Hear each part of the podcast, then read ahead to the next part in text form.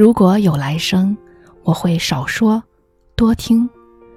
我会请朋友来家里吃饭，即便地毯脏了，沙发褪色了。我会抽时间听祖父絮叨他的青年时代。如果有来生，我会更多的说“我爱你”或者“对不起”。然而，更重要的是，如果有来生，我会抓住每一秒，去看人生，品读人生，体验人生，再也不放手。大家好。这里是英语相伴，我是 Flora，今天带给大家如果有来生。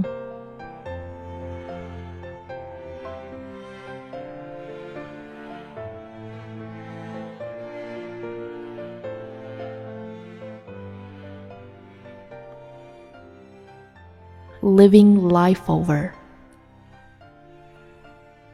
If I had my life to live over, I would have talked less and listened more.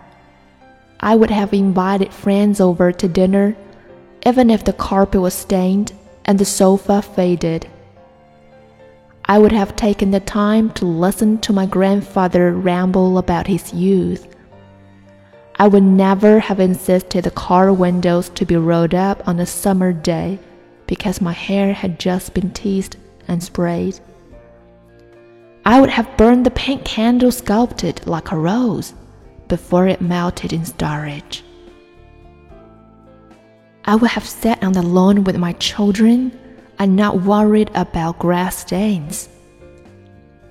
I would have cried and laughed less while watching TV and more while watching life.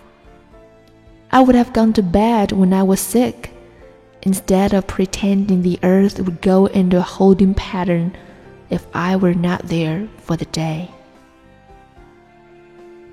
I would never have bought anything just because it was practical, would not show soil, or was guaranteed to last a lifetime.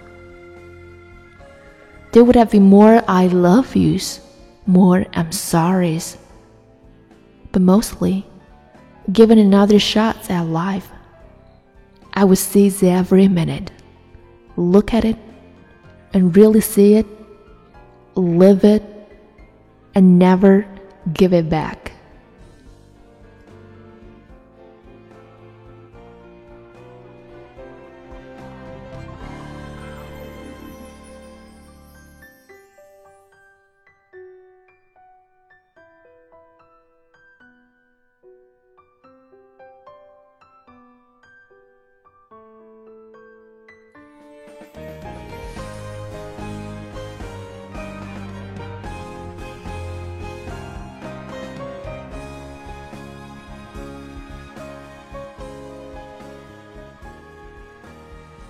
感谢收听英语相伴，我是 Flora，咱们下期见。